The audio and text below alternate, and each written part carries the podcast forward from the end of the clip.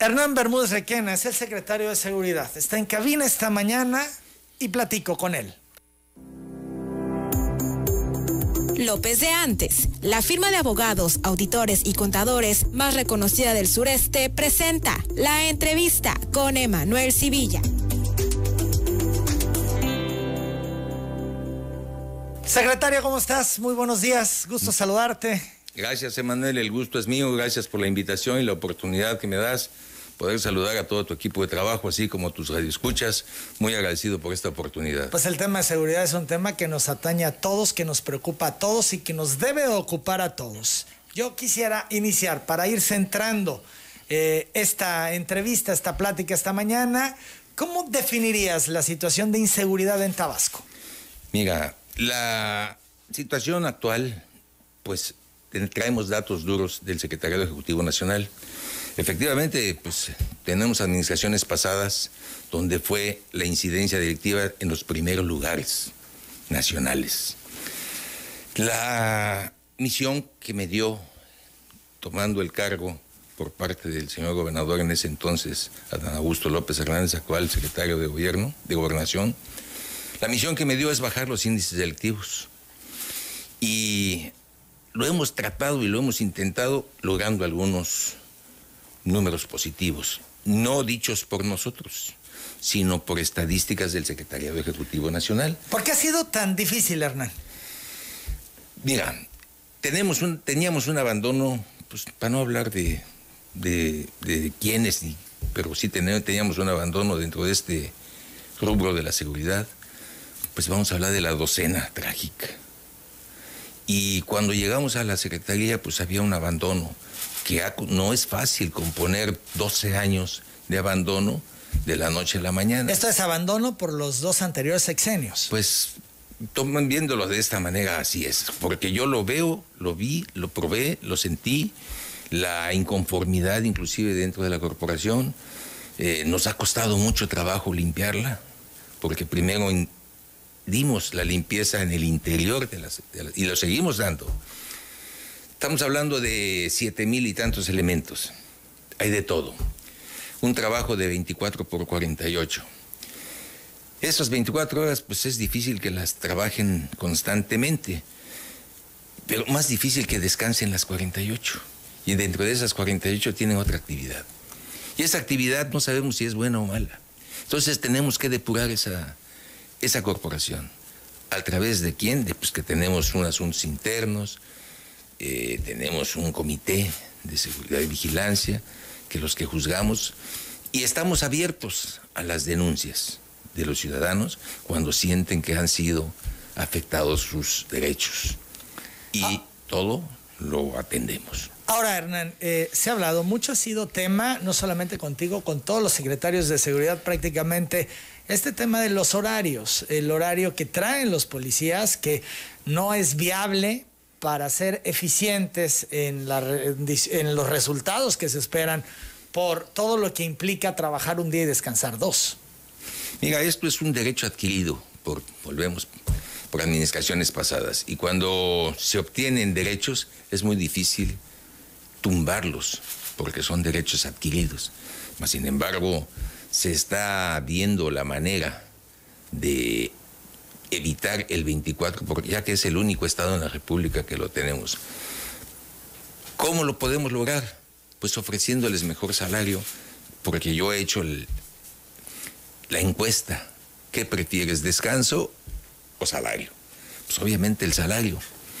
Y entonces suplir esas 48 horas por trabajo, pero renumerado con el salario. Esa es la alternativa. Esa, es, la, alternativa. el camino que hay. El camino que yo veo más viable y más pronto y funcional. Y, en esta propuesta, ¿qué tan avanzada va? ¿Qué tan pues, eh, viable para que sea lo más pronto posible? Todo esto va en función de los recursos. Tenemos que hacer el análisis, qué recursos se cuentan, cuánto costaría este, cuál sería la oferta que se le puede hacer, que llevar a niveles de estándar medio el salario del policía con las mismas condiciones de horas laborables. Las 8 de la mañana, 33 minutos. Y entonces este análisis está en proceso, ya se está haciendo. En proceso y que desde el inicio nada más que nos topamos con un problema que era la pandemia. Eh, la pandemia costó mucho dinero a la Secretaría de Salud y al Estado. No estaba contemplado. Nosotros incluso teníamos el proyecto del C5. Ya el gobernador en ese entonces, Adán Augusto, nos había ya dado el monto. Ya teníamos anteproyecto, ya teníamos el terreno, pero se vino desgraciadamente la pandemia y tú sabes cómo se encontraban los hospitales y el sistema médico, y fue comprensible. Entonces todo ese dinero se desvió hacia ese rubro, y ni modos, ahí estamos en espera y hasta la recuperación de ello, porque continuamos con el problema de salud. Claro, no, bueno, es que la pandemia no se ha acabado. de hecho, estamos ahora justamente en la quinta ola. Y eso genera gasto. Sí, es un recurso que se tiene que canalizar para porque nada por encima este de la salud. pandemia. Nada por encima de la salud. Bien, eh, los policías entonces sí están en el ánimo, estarían dispuestos a cambiar su horario. Si, siempre y cuando este salario se renumere en lugar de, descanso, están de acuerdo. Te, insisto, esta, este ensayo ya lo hicimos lo platicamos y están de acuerdo. Haciendo esta modificación, ¿se tendría mejores resultados? Sí, porque estamos hablando que ahorita del personal que tenemos, que vamos a hablar en números redondos, 5 mil personas eh, eficientes, las dividimos en tres turnos, lo cual nos hace un, un efectividad del 33%. Si nosotros lo dividimos en dos, tenemos el 50% de efectividad, ¿sí? Prácticamente el doble. El doble. Claro. Y esto pues da eficiencia. Las 8 de la mañana, 35 minutos. Se ha hablado mucho, Hernán, de si en Tabasco o no hay eh, grupos delictivos de estos eh, cárteles que tienen presencia en otros estados. Eh, nos han dicho que no, nos han dicho que sí, algunos. Yo quisiera hoy que nos aclarara el punto. ¿Tabasco tiene presencia de estos cárteles? ¿Operan en la entidad? Nosotros no tenemos detectado ninguna... Ah, ¿Cuál es la diferencia? Un cártel es una organización, tiene estructura. Existe la delincuencia de grupos. Pero el cártel como en sí, con esta estructura, nosotros ni la Fiscalía lo tiene detectado. Nosotros tenemos una gran relación, coordinación con la Fiscalía General del Estado, incluso la Fiscalía General de la República, con todos los órganos de gobierno, así como Sedena, eh, Marina, Guardia Nacional. Trabajamos muy coordinados. Y en lo que se ha visto, por ejemplo, nosotros tenemos una mesa que nos reunimos todos los días la Mesa por la Paz, en la cual la preside el señor gobernador todos los días. Y de ahí eh, damos a conocer las problemáticas que puedan existir, pero también tomamos decisiones y acciones. Y de ahí nunca se ha tocado el punto de que existan cárteles, existe delincuencia y puede ser que exista también la delincuencia eh, de grupos de de municipios, de bandas, por así decirlo. Son bandas locales. Bandas locales. ¿O vienen de otros lados? Eh, se han infiltrado algunas veces de Chiapas, vecinos, pero que haya una organización como tal en cuanto a cártel, no lo tenemos detectado. A ver, Hernán, para entender esta parte eh, perfectamente bien, eh, en Chiapas y en Campeche, en Veracruz, que son los estados con los que colindamos, ¿sí operan cárteles? No, yo no tengo ese dato. Yo me dedico a. Bueno, es que ustedes tienen colaboración y coordinación. en lo que compete a Tabasco, si ellos me informaran a mí que existiera un cártel o demás, lo tomaríamos, pero en la coordinación que tenemos con ellos, nunca me han manifestado, oye, tengo este problema, tengo aquello. Fíjate, de, de, estos tres estados, el que se observa con mayor eh, problema es Veracruz, ejecuciones, balaceras, etcétera. Ahí hay un serio problema. Y se ha hablado de este efecto cucaracha, que cuando los persiguen acá se van a otros estados. Tabasco puede ser un lugar a donde vengan esas eh, personajes a operar por, porque los están persiguiendo en sus estados. En esta mesa de seguridad se ha contemplado esto, por eso hemos tratado de blindar las entradas de nuestro estado. En este caso, apoyados por la Guardia Nacional, por el Ejército Nacional, eh, por la Sedena. Y estamos prácticamente haciendo un cerco blindado para impedir que esto suceda, no solamente en Veracruz, también en Chiapas. Campeche no tanto porque ahí no hay tanto problema, pero en estos dos puntos...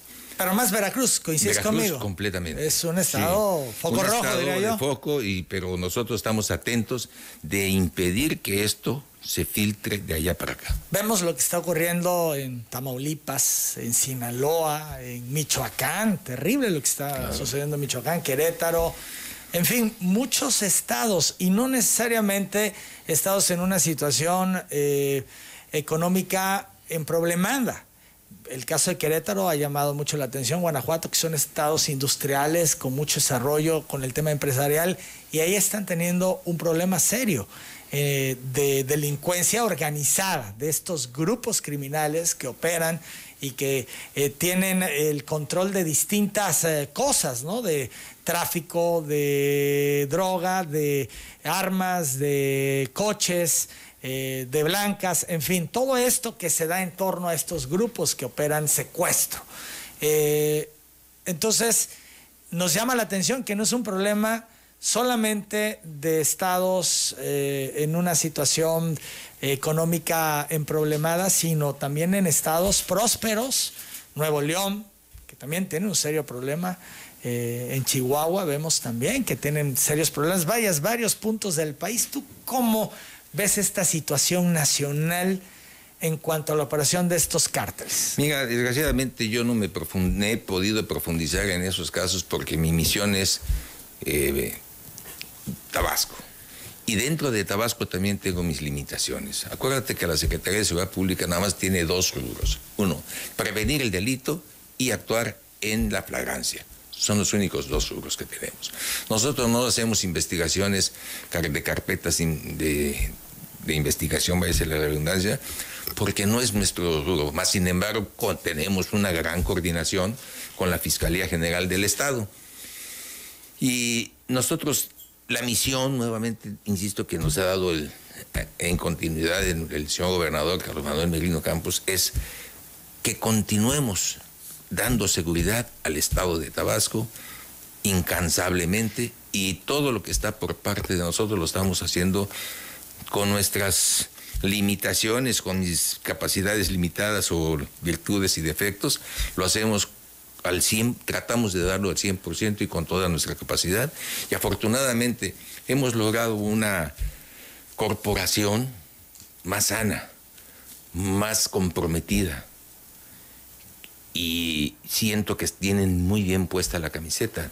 Quizás no todos, porque son muchos, pero en la mayoría así lo tenemos. Cuento con un equipo de trabajo muy eficiente, muy comprometido, muy cercanos y aquí, ¿qué es lo que estamos logrando? una institución cualitativa, no cuantitativa. ¿Para qué necesitamos muchos ineficientes? Pocos, pero con eficiencias. Esas son las cualidades que estamos buscando. 8.42. Entonces tú insistes, no tienes datos que te indiquen que operan estos grupos criminales en la entidad. Son bandas. Sin embargo, incrementan ejecuciones un 184% en Tabasco, datos del Secretariado Ejecutivo. ¿Cómo entenderlo? Porque si no operan estas bandas, que finalmente luego hay guerra entre ellos, pasábamos hace un momento la información que el cártel Jalisco con el Sinaloa se están dando con todo. Bueno, ¿por qué tantas ejecuciones en Tabasco? Vamos a la pausa, regresamos. Nuestro reportero René Camacho nos dice que de acuerdo a datos del Secretariado Ejecutivo del Sistema Nacional de Seguridad Pública, de 2019 a abril de 2022 se han registrado en Tabasco 1.290 ejecuciones, lo que significa un incremento del 184% en relación a las 700 reportadas de 2015 a 2018. El organismo federal detalla que 2019 fue el año en que la entidad presentó el mayor número de homicidios dolosos con arma de fuego al registrar 518 víctimas. Aquí estamos viendo las gráficas. No obstante, a partir de 2020, el número de incidentes de este delito ha ido a la baja, pues en ese año hubo una mínima reducción al reportar 437. En 2021 el descenso fue del 50% con 269 víctimas y hasta abril de este año se han registrado 66 ejecuciones con arma de fuego. Es de mencionar que las autoridades estatales señalan que la mayoría de estos homicidios dolosos están relacionados con enfrentamientos entre bandas delictivas y es ahí a donde yo no termino de entender cuando se dan estos enfrentamientos, lo vemos en otros estados, es entre eh, estos grupos criminales. Eh, aquí también está pasando, no a la magnitud de los otros estados, pero está ocurriendo, Hernán. Mira, ¿qué te puedo decir al respecto? Aquí vamos a hablar de delitos. ¿Cuáles son los delitos que, por ejemplo, te puedo hablar de la chontalpa? La chontalpa, el huachicol, ¿qué está sucediendo? Esta es una observación muy personal. Ya se legalizó el uso de la marihuana en los Estados Unidos. El trasiego de ella ya no es negocio para los que se dedicaban al traslado de la marihuana. ¿Qué están viendo? Cambian de giro. Cambia de giro. La delincuencia. Ya no es marihuana. ahora vamos a buscar otro giro.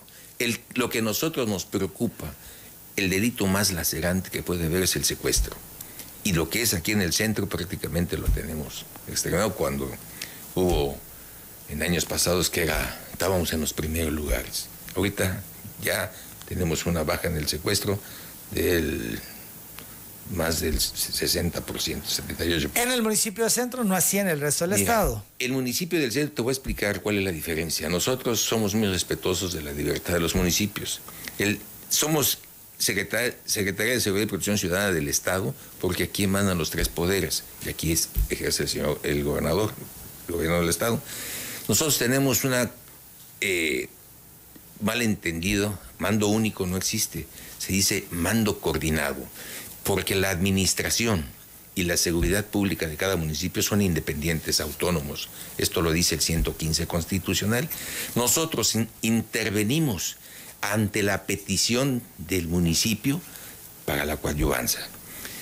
El mando único es cuando lo ejerce, por ejemplo, si hay un secuestro en Cárdenas, entonces toma el mando el Estado para coordinar a los demás municipios que le entremos o cerquemos el punto para poder dar con el objetivo dentro de la flagrancia. Una vez que ya se inició la carpeta de investigación, nosotros coayudamos también con la Fiscalía General del Estado o con la Fiscalía General de la República cuando nos lo solicitan para el mismo objetivo. Pero, por ejemplo, los homicidios en el centro. Puede haber un evento en Cárdenas, un enfrentamiento, hay un herido, lo trasladan al hospital de Tabasco, de Villahermosa.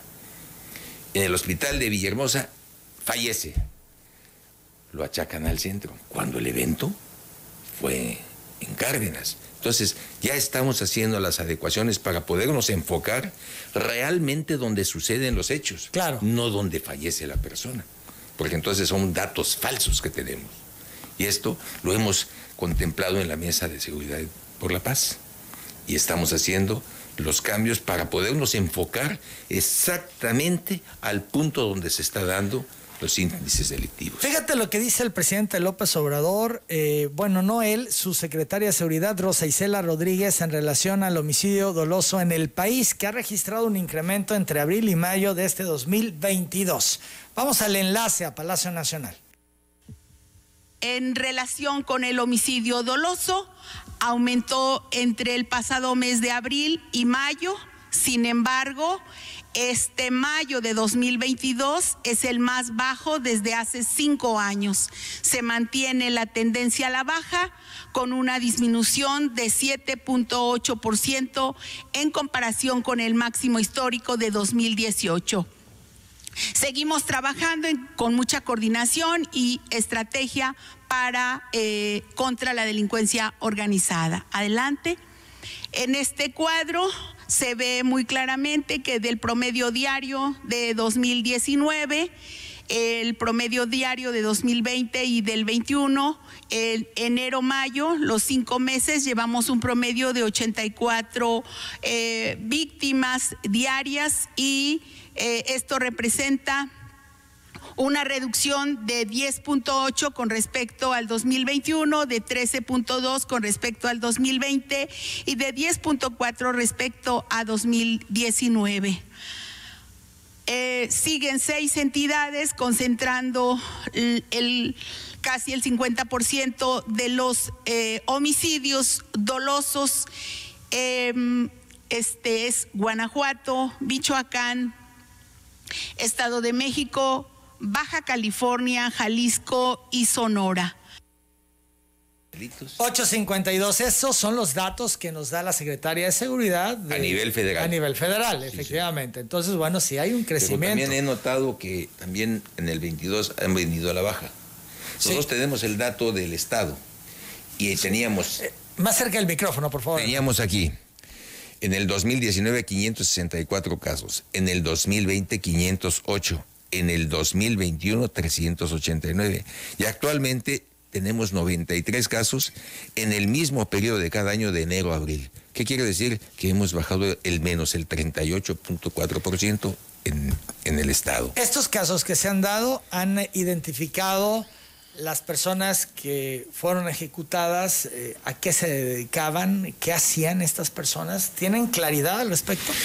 Hemos hecho el análisis profundo de que estos que pues, se dedican a, la, a delinquir, que es el, el pleito, por, por decirlo, por el punto de distribución, llámese droga, llámese guachicol, llámese incluso trata de personas, ¿sí? Indocumentados. Guachicol y, droga están a la par, son, digamos, hoy los dos delitos. Son los dos delitos donde el que se dedicaba al trasiego de la marihuana, pues ahora busca otro otro modus vivendi y este puede ser, porque el huachicol existe desde hace muchos años.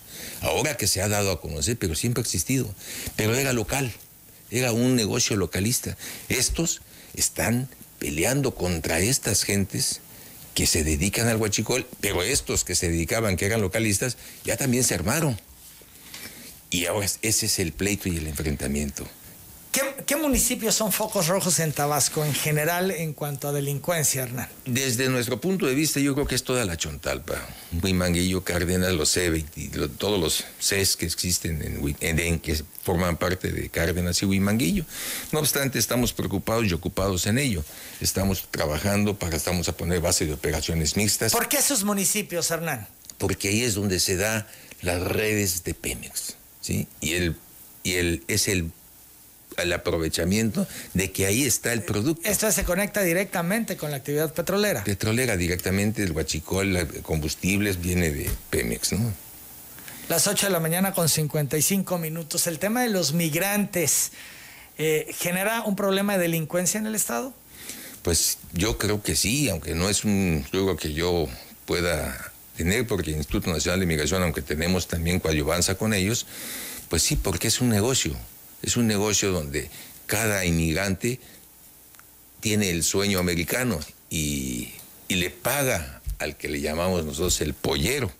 Y el pollero tiene, una, pues, tiene un atractivo, pero entonces hay otra persona que también quiere esa actividad y ahí empieza con el, enfrentamiento con el que la tiene y es el pleito por tener el control de este rubro. ¿La porosidad en la frontera sur eh, hace vulnerable a Tabasco? Sí, lo hace vulnerable porque es un punto donde ingresan los indocumentados. Pasa ganado, pasan migrantes, pasa trata de blancas, pasan coches robados, pasan armas, pasan drogas, pasa todo.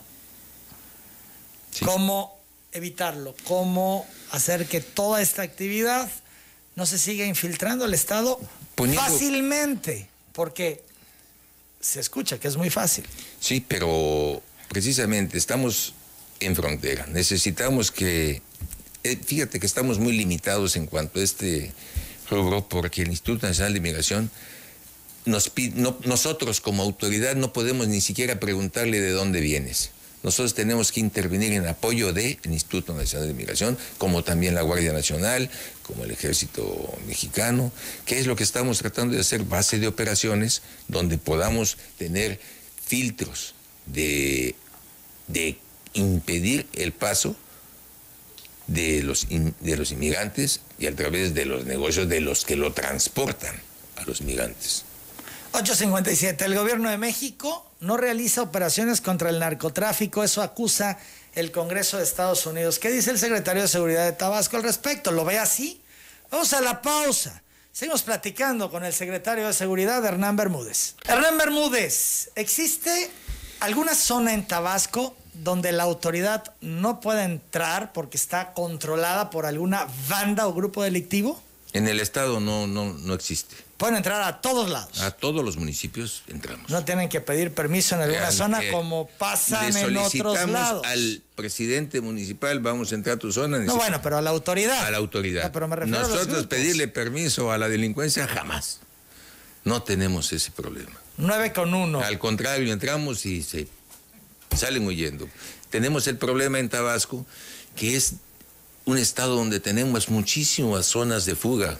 Por ejemplo, muchas entradas. Y, la persecución en moto para nosotros es difícil. Nosotros le llamamos eh, rutas de fuga. Se van con una moto y nosotros para entrar a esa nos estamos apoyando nosotros en drones, en muchas eh, herramientas que pueden ayudarnos a esto. Ya hablaremos de las motos porque sin duda es tema. Sin embargo, eh, esto que se ha publicado, que el Servicio de Investigaciones del Congreso de Estados Unidos ha acusado al gobierno de México de no realizar operaciones antinarcóticos para enfrentar los problemas relacionados con las drogas.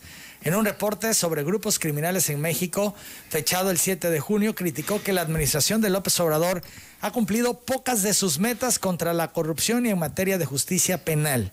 El presidente mexicano elegido en 2018 ha defendido políticas que se centran en las causas de la delincuencia, pero su gobierno no ha llevado a cabo operaciones antinarcóticos de forma consistentes.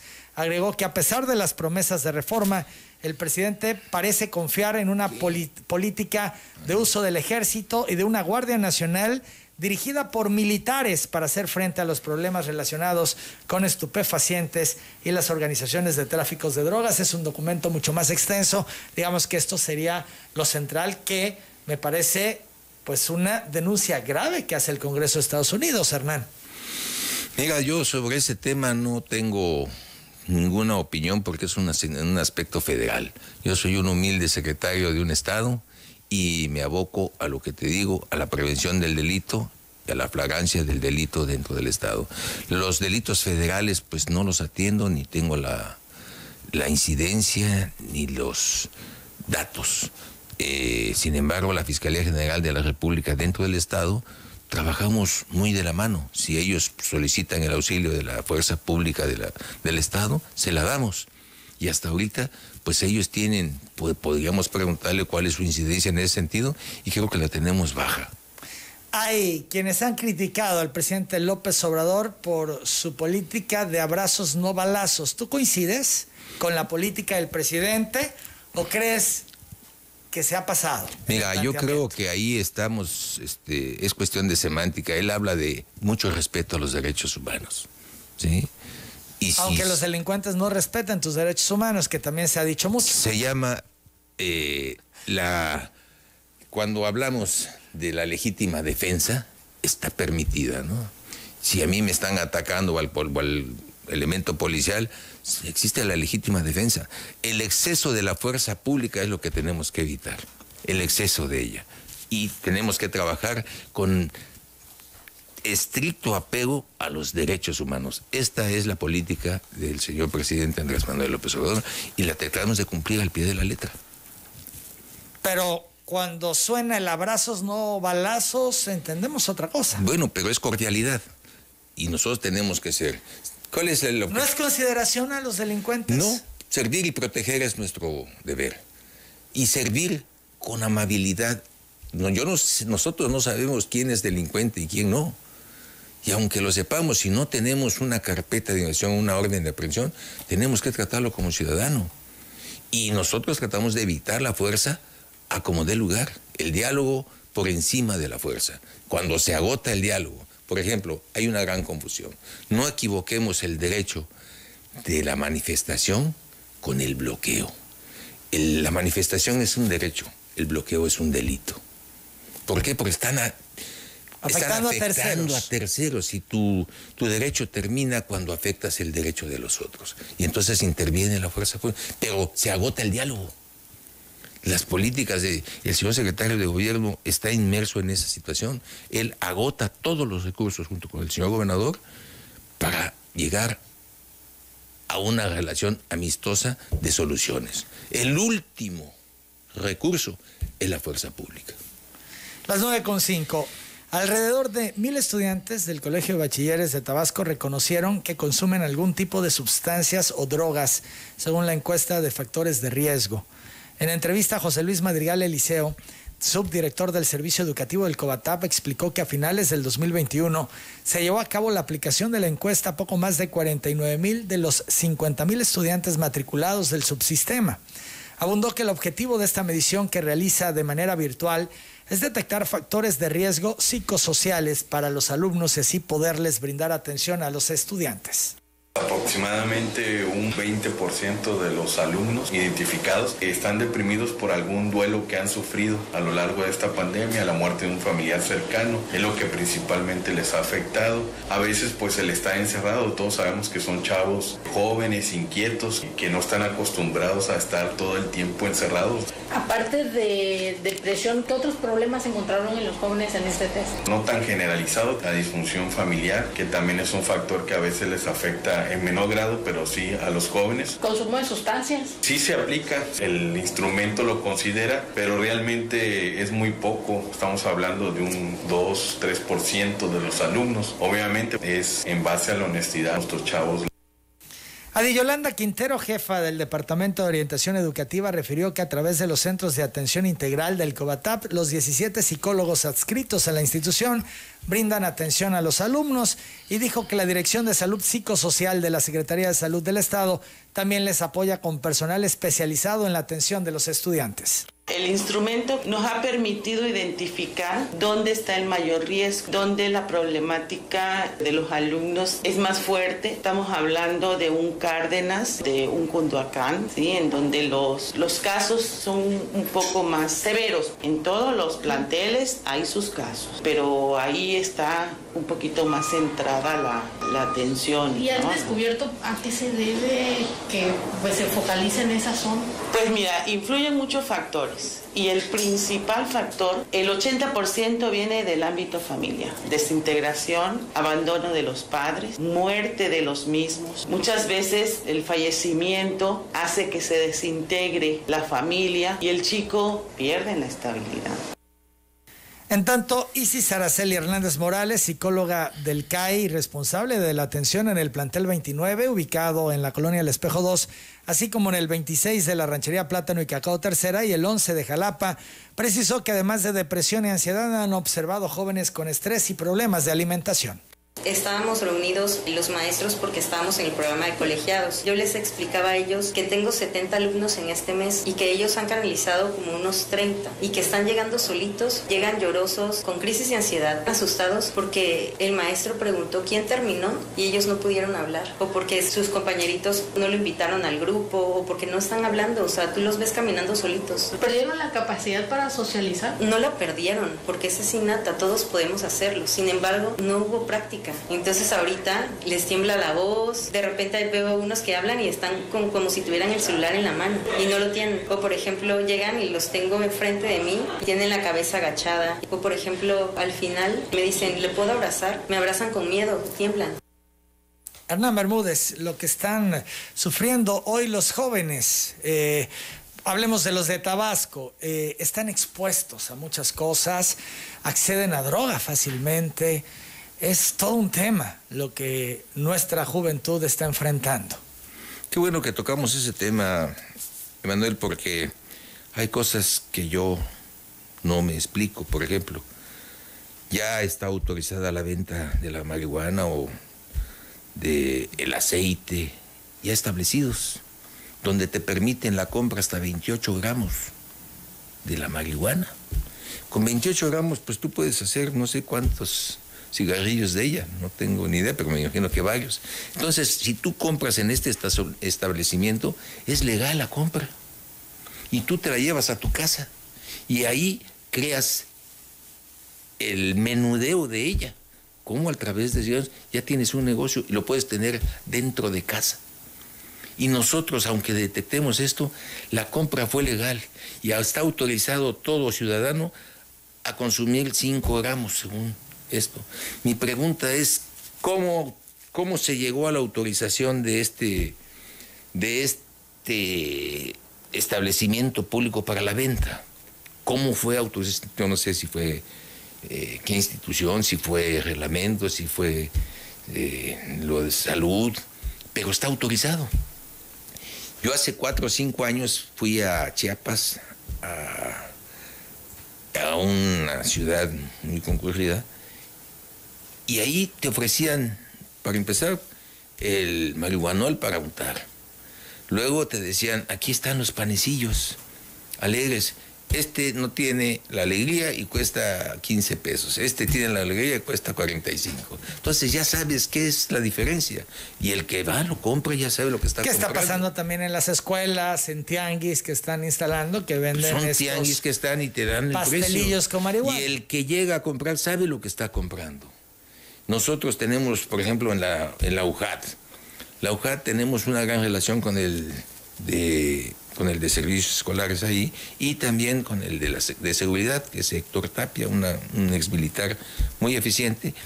Nosotros no podemos entrar por la autonomía de, la UJAT, pero ellos nos dan, ellos tienen sus propias leyes, el Consejo Universitario los juzga y nos los pone a disposición, pero con- y entonces nosotros en ese instante lo ponemos a disposición de la Fiscalía.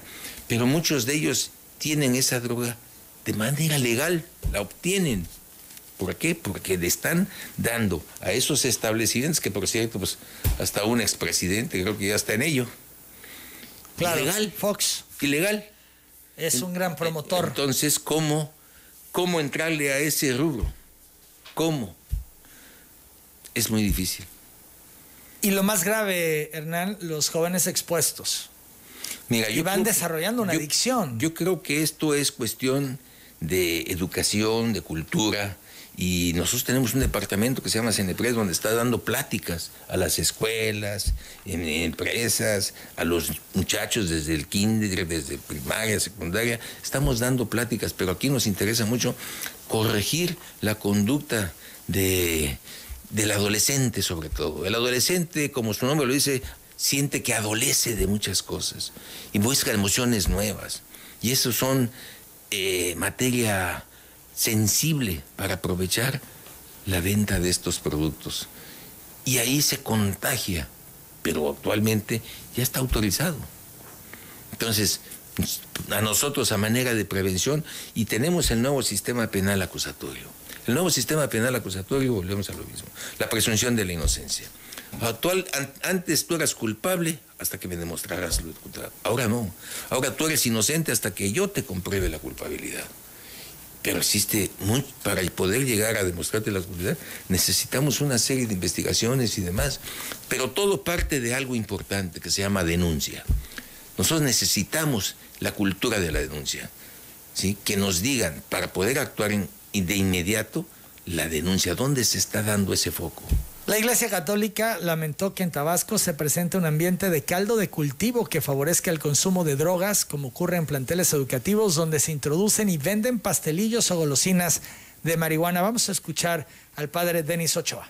Esto es lo que se podría esperar con la aprobación de, de la ley del uso de la marihuana. ¿verdad? Es una consecuencia y desde luego que si vivimos en una sociedad en la que se favorece la drogadicción, sobre todo en la niñez, en la juventud, se habla de que se introduce la droga hasta en los pastelitos y las eh, golosinas de los niños. Bueno, entonces tenemos un ambiente que es caldo de cultivo para todo esto. Y si lo favorecemos, entonces podremos esperar más de drogadicción y de enajenación de los niños y de los jóvenes.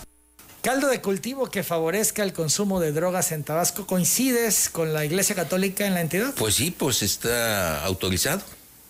Está autorizado y, y tenemos la otra parte que son las redes sociales que nos invitan al consumo y a la compra de ello. Que las redes sociales es una herramienta bien utilizada que funciona para la mayoría, pero con una persona que la malutilice se descompone el entorno. Y eso es lo que hay que tener cuidado, sobre todo concientizar a la gente, primero que nada, los jóvenes, darles eh, cultura de que el daño que les está ocasionando, mental y físico, y a la familia, porque esto descompone a la familia. Entonces, se trata de concientizar, y para eso es muy importante la familia. Los padres tienen que estar pendientes, porque es Dime con quién andas y te diré quién eres. Las juntas, yo me acuerdo en mi infancia, mi mamá me pegaba si yo me juntaba con los vagos. De, oye, ¿qué andas haciendo? Y, de, y de esa manera es como necesitamos concientizar. Es cuestión de educación. Es muy fácil caer cuando eh, tienes eh, malas amistades.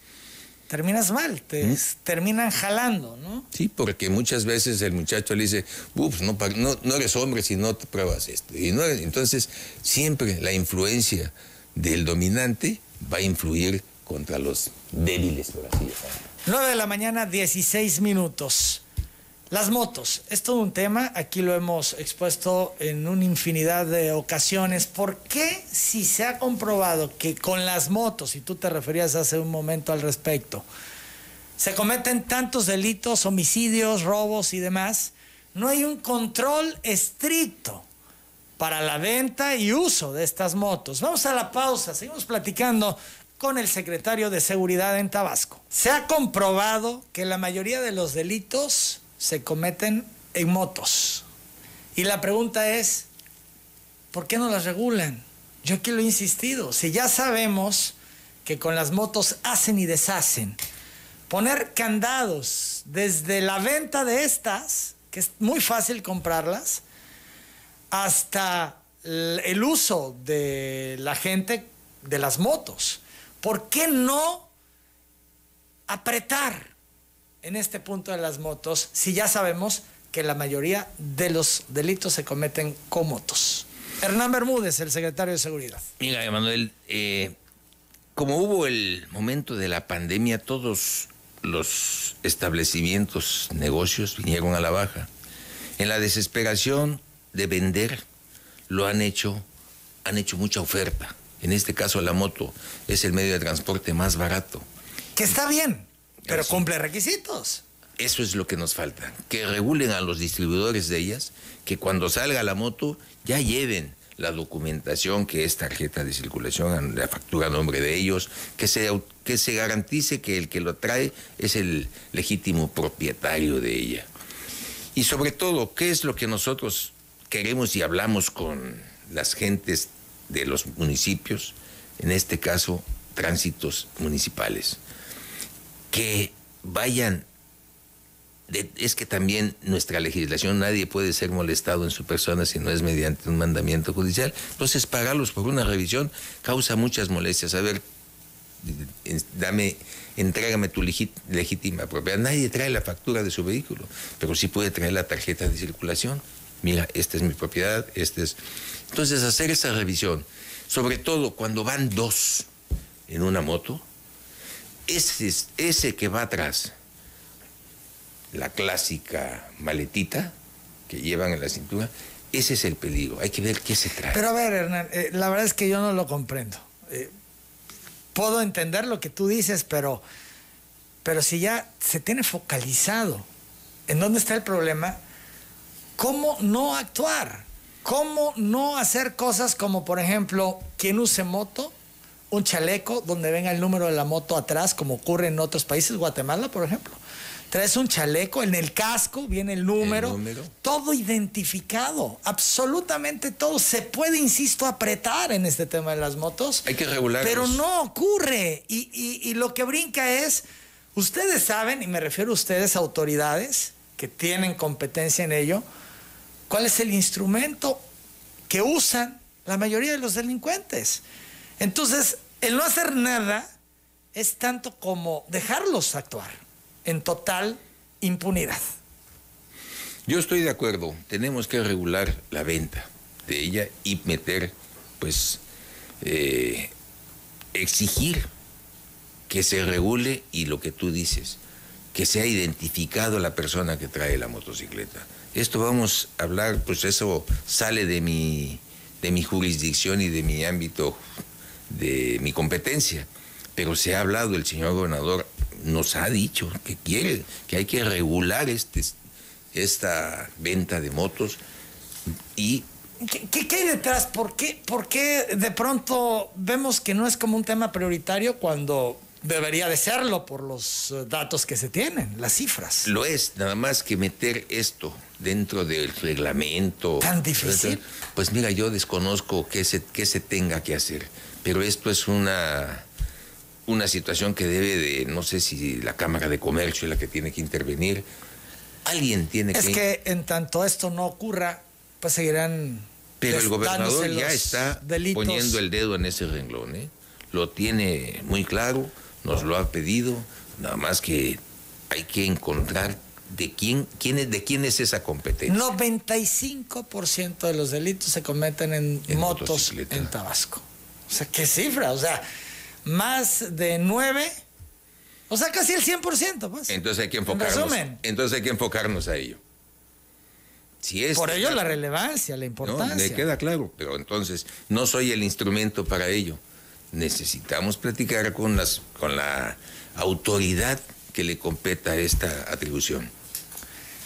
¿Vas a buscar, procurar que esto ocurra, Hernán, por supuesto, como secretario de Seguridad? Por supuesto que lo estamos buscando y lo estamos porque eso la cera a mí, al policía, a la sociedad.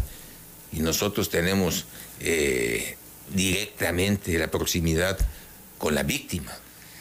no hacer nada, esto es dejar que todo siga así, ¿no convierte a la autoridad en cómplice, Hernán? Sí, pero hay, hay de autoridad a autoridad, hay que ver quién es lo que... ¿Estás permitiendo que se muevan? hay que ver quién no está haciendo lo que se debe de hacer. Pues Entonces esa es una buena hay pregunta. que buscar la responsabilidad. Y hay que buscar la respuesta. ¿Quién no está haciendo lo que se debe mira, hacer? Cada autoridad debe hacer lo que le corresponda y vamos a buscar cuál es la autoridad que no está haciendo lo que le corresponde. Eso es lo que hay que buscar y exigirle que lo haga. Las 9.26, ¿qué sabes del dron? Ese dron famoso. Pues este. Pues ese dron Ahí lo tenemos, pero no. No se usa. No, lo no, no, no tiene utilidad para nosotros. No lo iban a entregar a Guardia Nacional. A, las Marinas se le ofreció, la Marina ya vio. No lo quieren, nadie lo quiere. Pues mira, cuando ven la dificultad para su operación, pues lo piensan dos veces, porque es un dron que su operatividad es, no es auto, tiene que ser propulsada por un cañón ¿Eso lo tienes que disparar del aeropuerto? Desde el aeropuerto y tiene que tener ciertas condiciones. Para bajarlo tiene que bajar con paracaídas. O sea, es complicado. Complicado y es una adquisición degradada. Que no sabemos qué hacer con él. Entonces seguirá guardado. Pues mientras no lo quiera nadie, ahí va a estar guardado. Pero ya lo ofrecieron a todos y nadie lo quiere. Pues es, es difícil de colocarlo hasta en donación. Se lo pensaban donar y ni así donándoles. No, porque puede ser que ahí alguien le, le sirva dentro de sus facultades como autoridad, pero no ha sido así porque además se tiene que llevar una serie de trámites para la donación, ¿no? Que tienen que solicitar porque nos, existe la Contraloría que tenemos que darle en donación con documentos correspondientes para que, pues para que sea legal. Y no al rato me cae y me dice, oye, ¿qué hiciste con el No, pues se lo di a fulano, pero aquí está la documentación. Entonces, ya el gobernador me había dicho, la Marina lo quiere, ya cuando le presentamos la operatividad, él dice, ya no, lo quiso. Pues, pues se arrepintió. Está medio complicado. ¿No?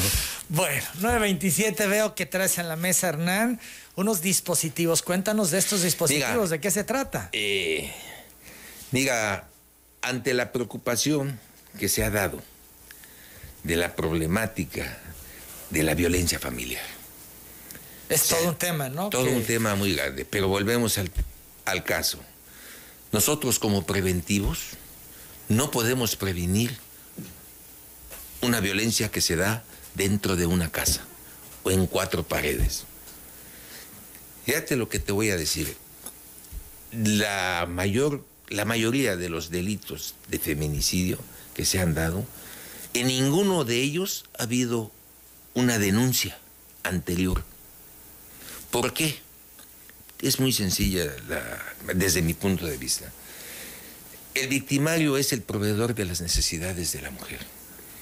Y muchas veces nosotros en el momento cuando nos hablan, vamos, actuamos, detenemos al hombre y luego la mujer llega a pedir que lo soltemos. Porque, porque depende económicamente de esa persona. Entonces no tiene autonomía económica la mujer y todavía cree la dependencia de su victimario. Prefiere eh, la situación difícil que vive el interior que... Y, todavía vienen con nosotros y dicen, pues, ¿sabe qué? En ese momento lo, lo denuncié, pero la verdad es que yo tuve la culpa, yo lo provoqué. Y entonces ya no se puede hacer nada. Ya ni siquiera puede llegar a la, fiscalía. ¿Por qué? Pues porque ya la misma, la acusación ya no existe. Para ello el, gobernador nos exigió que se hiciera algo al respecto. Y de ahí nos abocamos al tema y nuestros técnicos del C4 les di la tarea de crear un sistema para poder coadyuvar a este tipo de delitos. Y tenemos esto. A ver, ¿qué nos traes ahí? Es pues un dispositivo. este es un dispositivo, Emanuel, que consiste, como lo podrás ver, es un llaverito.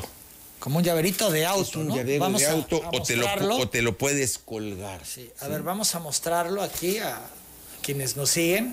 Sí, es como, como un control de alarma de coche. Es un control de alarma. Y este es un SOS.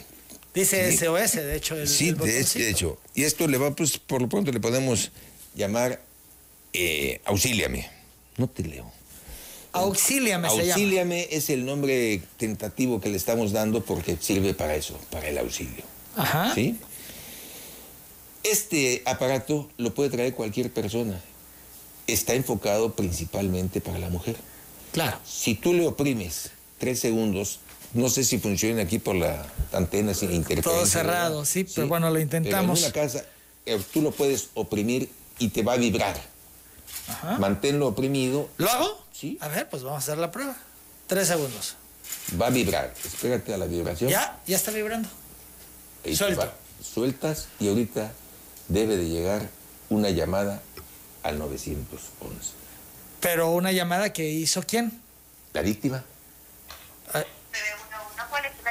Ahí estamos ya en el 911. Muy buenos días. Estamos aquí probando este equipo. Es un eh, equipo que se conecta remoto al 911. Al 911 y a un familiar que tú decidas. Pero fue al momento. Al momento. Sí se escuchó y en este y, en, este momento ella está escuchando todo el entorno que está sucediendo. Eh, tiene un, micrófono, o sea, igual y, la víctima no puede hacer la denuncia porque tenga a la persona enfrente agrediéndola y van a escuchar lo que está pasando. Lo tiene colgado acá, ya le apretó y estamos escuchando todo lo que está sucediendo. Y no solo eso, sabemos la ubicación. Señorita, ¿me puede dar la ubicación de dónde nos encontramos? Así es, claro. La ubicación localizada es calle Rosendo Taracena, del fraccionamiento Oropesa. Bien, sí, sí, es correcto, donde están las instalaciones. Eh, muy amable, ¿con qué operadora tengo el gusto? Le atiendo la operadora 96. Muy amable, gracias. Gracias. Hasta prueba. Gracias, pues es. Confianza en el 911 le atendió la operadora 96. Que tengan excelente tarde. Gracias. Bueno, pues. Quiero decirte. Me sorprendió, ¿eh? es la primera vez que lo damos a conocer. Tienes la primicia, Manuel. Gracias, Hernán. Te voy a dejar uno de los aparatos. Bien. Sí para tu uso, para lo que tú consideres. Vamos a, dárselo a alguna de las reporteras. Nada más que necesitamos que, esa quien tú se lo des vaya y se registre. Tiene que registrarse para dar el control. Puede haber también mal uso de ello. Claro. A ver, ¿y esto cómo va a funcionar? Yo, a ver, vamos a ir a la pausa, ¿les parece? Y regresamos para que nos cuente el secretario de Seguridad cómo va a funcionar este aparatito que se llama Auxíliame. Auxíliame. La puede eh, obtener cualquier persona, tiene un costo, cómo va a funcionar. Regresamos. Bueno, estamos aquí con este equipo que se llama Auxíliame. Aquí lo estamos mostrando, que es un dispositivo de eh, emergencia que se puede perfectamente activar eh, tres segundos y en segundos también se conecta al 911. Y si no puedes hablar, incluso el operador o operadora escuchará lo que está pasando y En puede entorno. Enviar a una patrulla. Esa es la idea. Esa es la idea, la patrulla más cercana porque te da la ubicación del usuario. En ese momento estamos mandando a la patrulla más cercana y no solo eso, sino tenemos algunos drones que el dron sale de inmediato del C4 al punto en, en observación para ver qué está sucediendo y llegan las patrullas y ahí se le auxilia a la víctima de momento. Bien, pues está interesante. El tamaño, aquí lo mostramos, es pues como de una alarma de camioneta. Eh, la pregunta es, ¿esto lo va a dar la Secretaría de Seguridad? ¿Tiene un costo? Estamos en ese estudio. El costo para nosotros es de 2.900 pesos por aparato. El servicio es gratuito en forma eterna. ¿sí? Bien. Eh, tenemos un distribuidor que es el que nos ayudó a la creación del aparato con servicios técnicos que nosotros tenemos.